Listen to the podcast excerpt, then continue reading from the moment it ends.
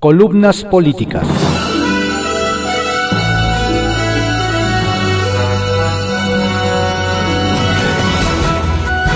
Continuamos con la audiosíntesis informativa de Adrián Ojeda Román, correspondiente a hoy, lunes 24 de mayo de 2021. Vamos a dar lectura a algunas columnas políticas que se publican en portales informativos y periódicos de circulación nacional. Solo digo lo que veo por Fernando Moctezuma Ojeda, que se publica en los portales de sesionoticias.info y arsenal.net. Debut y despedida. Faltan exactamente 13 días para que usted, yo y más de 93.3 millones de electores salgamos a las casillas para votar por más de 21 mil puestos de elección popular con más de 100 mil candidaturas registradas. Por eso mismo son consideradas las elecciones más grandes y complicadas de la historia de México. Vale la pena recordar que en 2018 Andrés Manuel y la aplanadora de Monera ganaron con poco más de 30 millones de votos, con un abstencionismo de casi 40% según cifras del programa de resultados preliminares de las elecciones PREP 2018. Es decir, básicamente que más de 63 millones de mexicanos no votaron por Andrés Manuel López Obrador. Traigo a colación todo lo anterior, querido lector, para enfatizar la importancia que tiene su voto. Actualmente hay millones de mexicanos que se arrepienten de haber votado por López Obrador, pero también son muchos los que se arrepienten de simplemente no haber votado. El interés del presidente Andrés Manuel López Obrador por mantener la mayoría en San Lázaro y por ganar el mayor número de gobernaturas no se limita exclusivamente a ambiciones políticas. Son intereses personales y se siente tan seguro de sí que desde su talk show mañanero puede admitir descarada y cínicamente que sí se mete las manos en el proceso electoral casi como lo que el expresidente de Estados Unidos Donald Trump dijo en su momento acerca de que podría disparar contra civiles desarmados en medio de la Quinta Avenida de Nueva York sin perder nada. Así de grave es el asunto. López Obrador no sabe ni le interesa saber cómo están las víctimas del colapso de la estación Olivos de la línea 12 del metro, que construyó su incondicional Marcelo Ebrard no sabe ni le interesa saber cómo están los niños con cáncer, sin medicinas. No sabe ni le interesa saber sobre los millones de empleos perdidos durante la pandemia por falta de apoyos. Ni de los muertos, ni de los enfermos, ni los estudiantes, ni las amas de casa. No sabe ni le interesa saber de nada, ni nadie que no sea él mismo. Él solo sabe y le interesa saber cómo se encuentra él mismo al carajo con todo lo demás. De ahí su papel de víctima, de ahí su manía con el pasado, de ahí su terrible gestión y peores resultados, de ahí su papel diario de víctima. Y no, antes de que la estulticia social salga al ataque, nunca hemos estado como Dinamarca, pero hoy estamos más cerca de la miseria que un bien común. Toda la clase política ha sido siempre lo más despreciable que se puede describir del partido que sea. Sin embargo, nunca antes habíamos tenido niveles tan reprobables en términos económicos, de seguridad y sociales, por decirlo menos. Dijo el actor, comediante y al parecer profeta Mario Moreno Cantinflas que estamos peor pero estamos mejor, porque antes estábamos bien, pero era mentira, no como ahora, que estamos mal, pero es verdad. Yo solo digo lo que veo. Juego de cartas. Inversión extranjera. Lamento romper las ilusiones quienes aún creen en la 4T y celebraban el supuesto récord de inversión extranjera directa durante el primer trimestre de 2021. Resulta que el registro de la entrada de divisas al país lo maneja el Banco de México y no la Secretaría de Economía que encabeza la lingüista Tatiana Cloutier, y el verdadero récord fue en el primer trimestre de 2013, cuando ingresaron al país más de 20 millones de dólares, y no los poco más de 10 millones del mismo periodo de 2021. Todos los datos están disponibles en la página del Banco de México. Banjico. Debemos pedirle al presidente que nos escriba su definición de economía moral. La rabieta de te quito porque no me das no es una nueva, y por eso el titular del Ejecutivo afirmó que no ratificará a Alejandro Díaz de León como gobernador del Banco Central. Todo porque no hubo remanentes que entregar para beneficio de sus programas clientelares. A propósito, el subgobernador del Banco de México, Gerardo Esquivel, ya dijo, a mí ni me apunten, yo estoy bien de sub, ya saben que le voy al Cruz Azul. Así que a ver con qué nos sorprende próximamente el inquilino de Palacio. No se distraigan, lo dije y lo repito, de nada sirve una orden de aprehensión que no se pueda ejecutar. De acuerdo con el Congreso del Estado de Tamaulipas, el gobernador de la entidad, Francisco Javier García Cabeza de Vaca, goza de fuero constitucional hasta el 2022. Al finalizar su, encargo, podrá ser aprendido. Otro que también tiene fuero es el presunto abusador de menores y diputado de Morena, Saúl Huerta. La diferencia es que este último no tiene orden de aprehensión ni congelamiento de cuentas a pesar de que se detectó actividad bancaria en Canadá y Europa. Desaparición de poderes. En torno al mismo caso de cabeza de vaca, el vocero, perdón, senador Ricardo Monreal intentó buscar la desaparición de poderes en Tamaulipas. Sin embargo, y como era de esperarse, no logró coordinar a los partidos de oposición para un periodo extraordinario.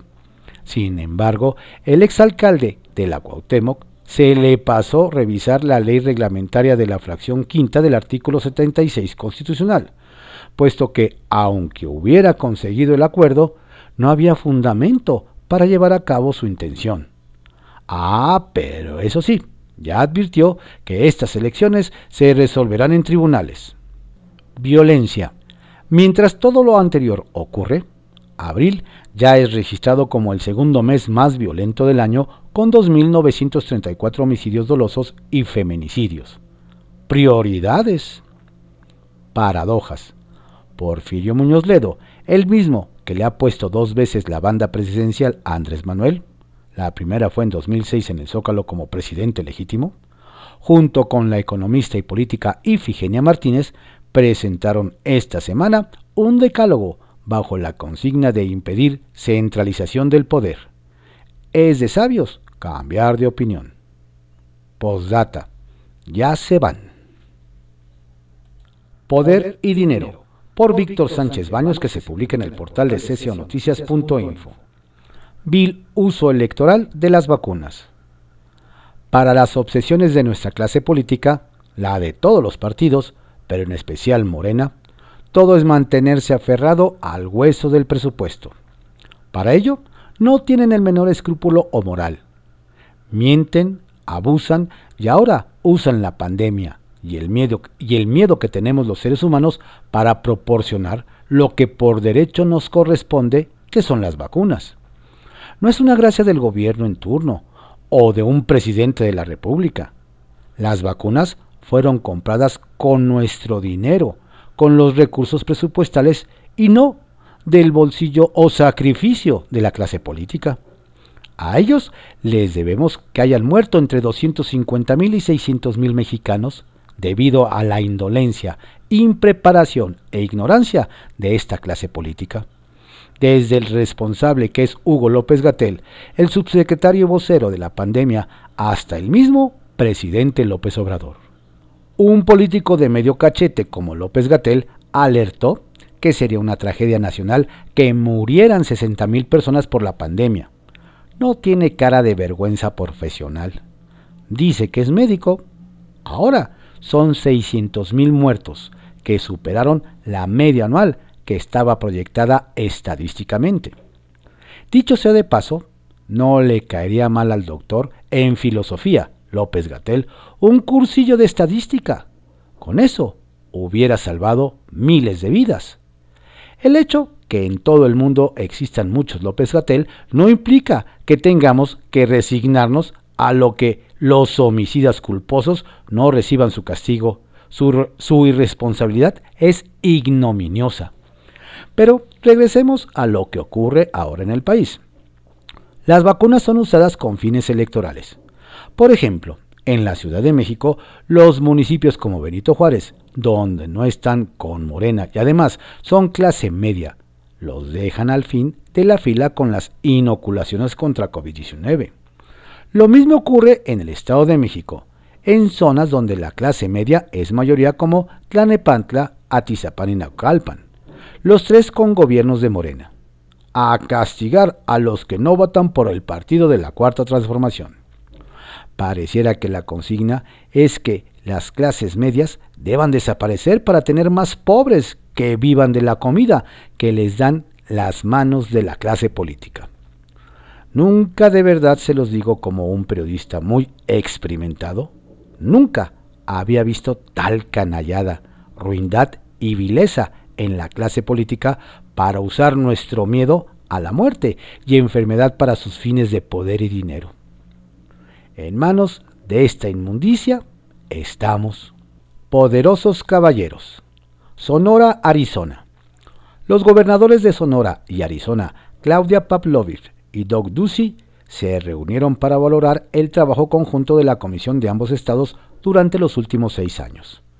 Claudia destacó el tema educativo que permitió a alumnos sonorenses cursar sus estudios con pagos preferentes y el que más de 1.300 profesores se hayan capacitado en la Universidad Estatal de Arizona. En turismo se fortaleció el corredor seguro Lukelby, Puerto Peñasco, destacó en la reunión del establecimiento de la fábrica de autos eléctricos Lucid Motors, la cual se surte de proveeduría sonorense, generando un beneficio económico y de generación de empleos. Otro aspecto importante fue la firma de un memorándum de entendimiento que busca mejorar el uso de los recursos hídricos y el mejoramiento de la calidad del aire que busca garantizar el abasto de agua a la población de ambos estados. Pavlovich y Ducey trabajan en hacer una zona próspera entre ambas entidades que sirva de ejemplo de colaboración para el mundo. Quintana Roo.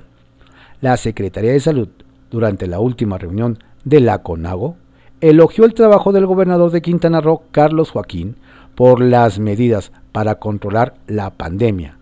Siempre actúa con rapidez en el cuidado de la salud pública. Responsabilidad social corporativa. Nakazawa.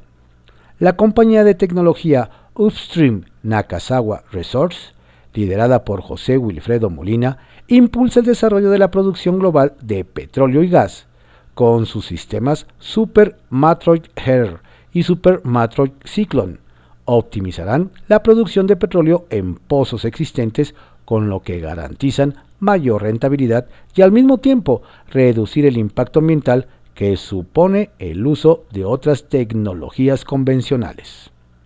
Estrictamente personal, por Raimundo Riva Palacio, que se publica en el periódico El Financiero. El otro secuestro de Sudikey.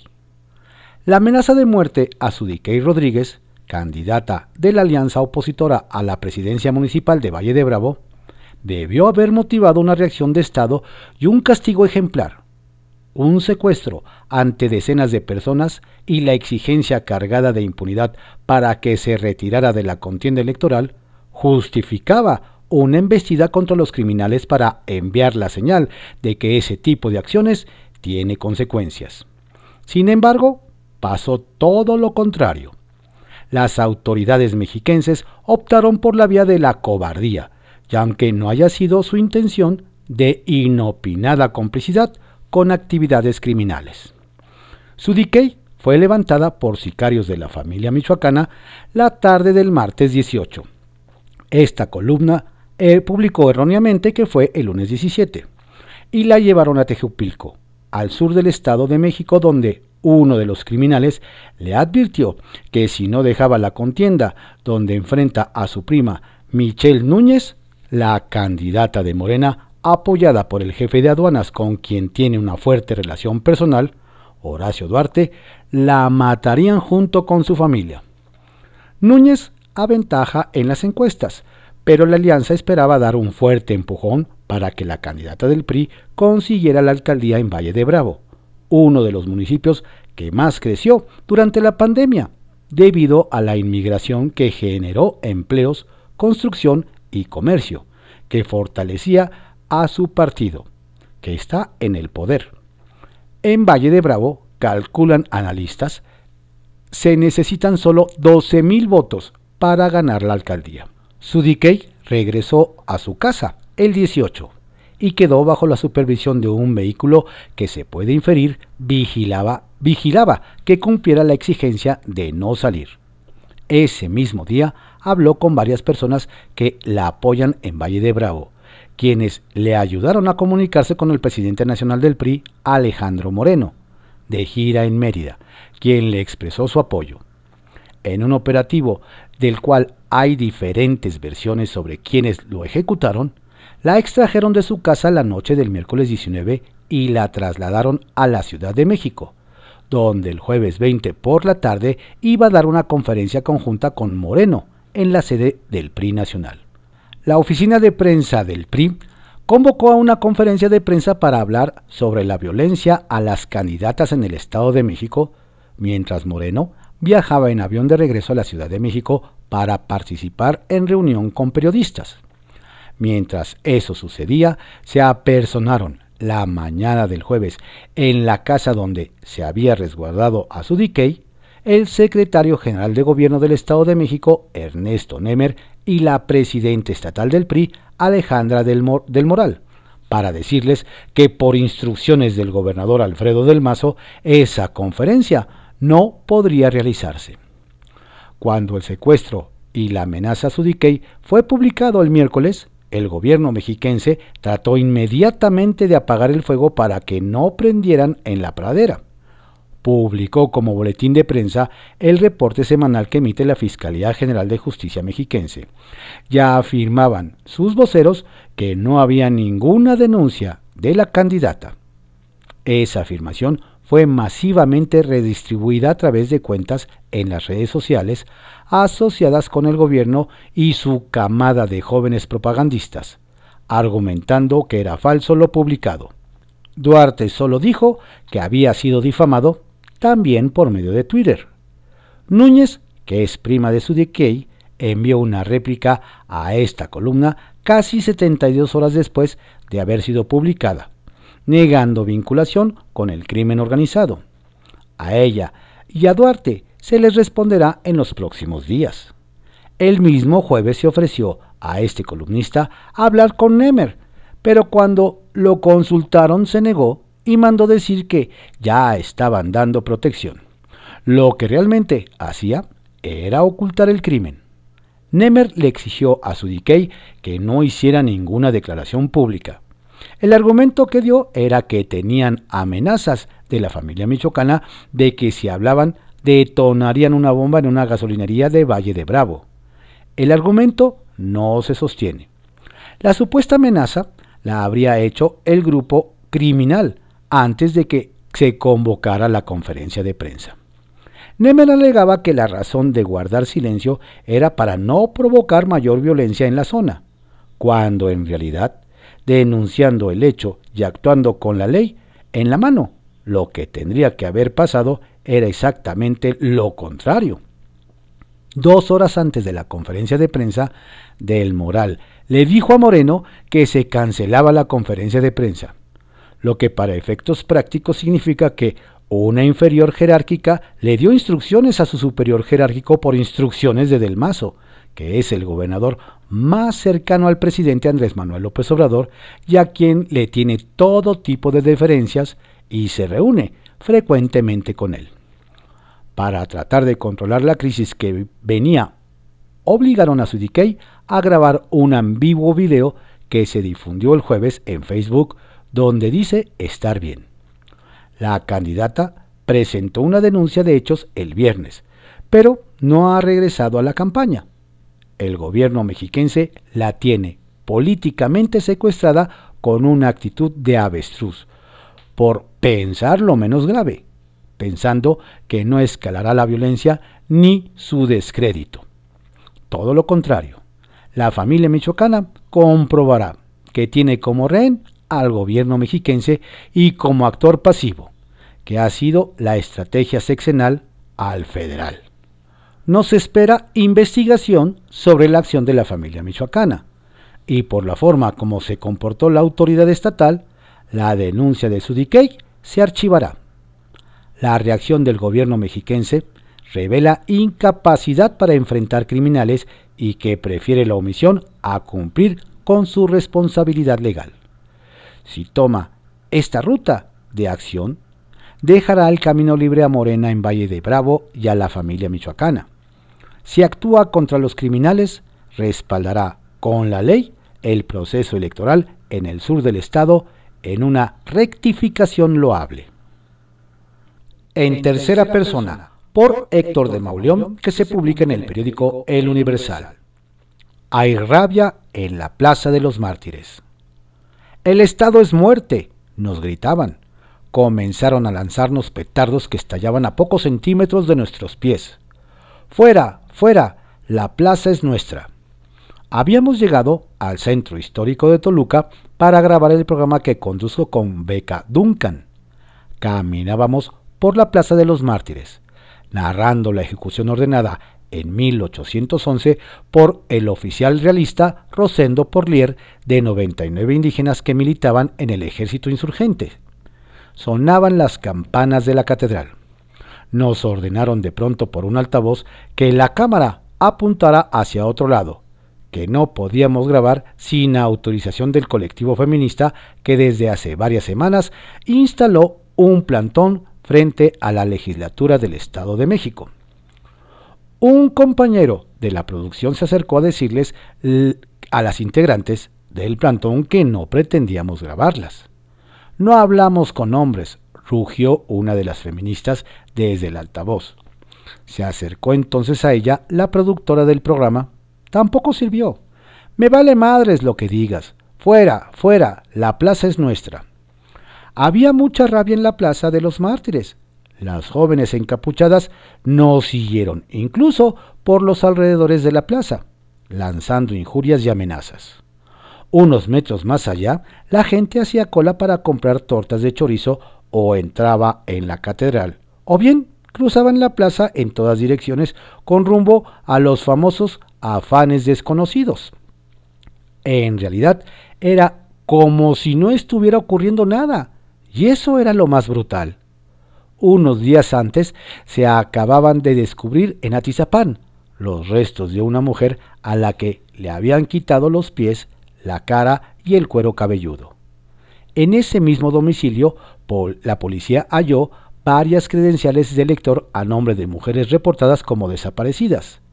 Halló 1.300 restos óseos y halló a un feminicida serial, Andrés N., de 72 años, que según la versión de los municipales que lo detuvieron desde 1991, mataba y descuartizaba mujeres. En el Estado de México, los feminicidios crecieron 18.6% durante 2020. Según el Sistema Nacional de Seguridad Pública, 150 mujeres perdieron la vida en crímenes de género. En ese estado en el que de 2019 a la fecha el odio a las mujeres nos ha arrojado a la cara la existencia de los peores monstruos feminicidas, cada hora hubo 25 denuncias por violencia intrafamiliar, 300% más que el año anterior. En 2018, el país se estremeció con la aparición de Juan Carlos Hernández, el monstruo de Catepec, quien mataba mujeres desde los 18 años. Hernández colocaba anuncios en lugares visibles. Solicito empleada doméstica. Su mujer, Patricia Martínez, vio como al menos desde, desde 2012 el feminicida empleaba ese recurso para jalar y violar a las muchachas que le gustaban. No solo eso, después de la violación, las fileteaba, las cocinaba y se las comía. Al año, siguiente fue detenido Óscar García Guzmán, el feminicida de Villa Santín, estudiante de psicología. En su domicilio de Toluca conservaba bajo la casa de sus perros los restos de al menos tres mujeres que había asesinado luego de salir con ellas. Solo estos tres casos pueden resolver la desaparición de más de medio centenar de mujeres en el Estado de México. Los cadáveres y los restos de mujeres víctimas del odio no dejan de aparecer. Las denuncias por violencia no dejan de llegar y los teléfonos suenan al menos 25 veces al día. Es la causa de la rabia en la Plaza de los Mártires. Truenan los petardos mientras la gente compra tortas o marcha rumbo a sus misteriosos afanes desconocidos. Serpientes y escaleras, por Salvador García Soto, que se publica en el periódico El Universal. Morena pide a sus representantes contar votos de más. Como si a estas elecciones les faltara algo, en medio de la violencia del narco, que asesina, secuestra y retira candidatos, con las mismas viejas prácticas de prometer y condicionar apoyos por votos, y con, las constantes intromisiones desde la presidencia de la República en las campañas para intentar favorecer al partido gobernante, ahora desde el INE han prendido las alertas ante un manual de capacitación del partido Morena en la que instruye a sus representantes de casilla a cometer dos delitos antes y durante la votación del próximo 6 de junio. Primero, el documento distribuido por Morena instruye a quienes serán sus representantes en las mesas de votación con tal contar mal los votos que reciba su coalición. Juntos haremos historia que forman con el PT y Partido Verde. Pues en lugar de explicarles lo que dice la ley electoral sobre cómo se divide y se reparten los votos en coaliciones, pide que cada vez que crucen la boleta por los tres partidos, registren hasta tres votos en lugar de un solo voto al candidato y el resto como voto fraccionado como indica la ley. ¿Cómo debemos contar los votos de la coalición Juntos Haremos Historia en el cómputo de la elección? Dice el material distribuido por Morena en el apartado Elección de Diputados Federales, Coalición de Morena y otros partidos en tu distrito. Y ahí instruye 1. Cuando el elector marque en la boleta los tres recuadros que pertenecen a nuestra coalición, el conteo dará un voto para el candidato propuesto y un voto para cada uno de los partidos de la coalición es decir, que el partido gobernante pide a sus representantes registrar hasta tres o cuatro votos a su favor en donde legalmente solo hay un voto. La Ley General de Instituciones y Procesos Electorales dice que los votos emitidos a favor de una coalición cuentan como un voto para la candidatura correspondiente, pero se dividen de forma proporcional entre los partidos que hayan sido tachados en la boleta. En el artículo 290 señala, tratándose de partidos coaligados, si apareciere cruzado más de uno de los respectivos emblemas, se asignará el voto al candidato de la coalición, lo que deberá consignarse en el apartado respectivo del acta de escrutinio y de cómputo correspondiente. Mientras que el artículo 311 dice, cómo deben repartirse los votos entre los partidos que hayan sido cruzados en las boletas. Se sumarán los votos que hayan sido emitidos a favor de dos o más partidos coaligados y que por esa causa hayan sido consignados por separado en el apartado correspondiente del acta de escrutinio y cómputo de casilla. La suma distrital de tales votos se, distribuirá igualitariamente entre los partidos que integran la coalición. El tema es grave y preocupa porque podría generar una enorme confusión y, materia, y metería mucho ruido a la hora de que se hagan los cómputos distritales, que son la parte oficial definitiva para saber cuántos votos y cargos ganó cada partido. Además, el mismo manual de capacitación del partido gobernante está pidiendo a sus representantes que vayan a visitar antes de la elección a los funcionarios de la mesa directiva de cada casilla, es decir, que busquen a los ciudadanos elegidos para realizar esa función y se reúnan con ellos antes de las votaciones. Algo que también violenta totalmente la ley porque los representantes de partido no deben visitar a los funcionarios de la mesa directiva de casilla. Así que capacitar mal a sus representantes y pedirles que cuenten mal los votos, además de pedirles presionar o buscar a los funcionarios de la mesa directiva de casilla, parece una estrategia deliberada para alterar los resultados de la próxima elección con miras a descalificar no solo el trabajo del INE y de los ciudadanos que organizan la elección, sino a tratar de obtener por la fuerza una mayoría calificada en la Cámara de Diputados. Y si el conteo de los votos en coalición no les alcanza para la sobrerepresentación, entonces gritar el consabido discurso de fraude y pretender anular aquellos resultados electorales que no les convengan. ¿De verdad llegarán hasta algo así en su ambición de mantener el poder y la mayoría legislativa a como dé lugar y al costo que sea?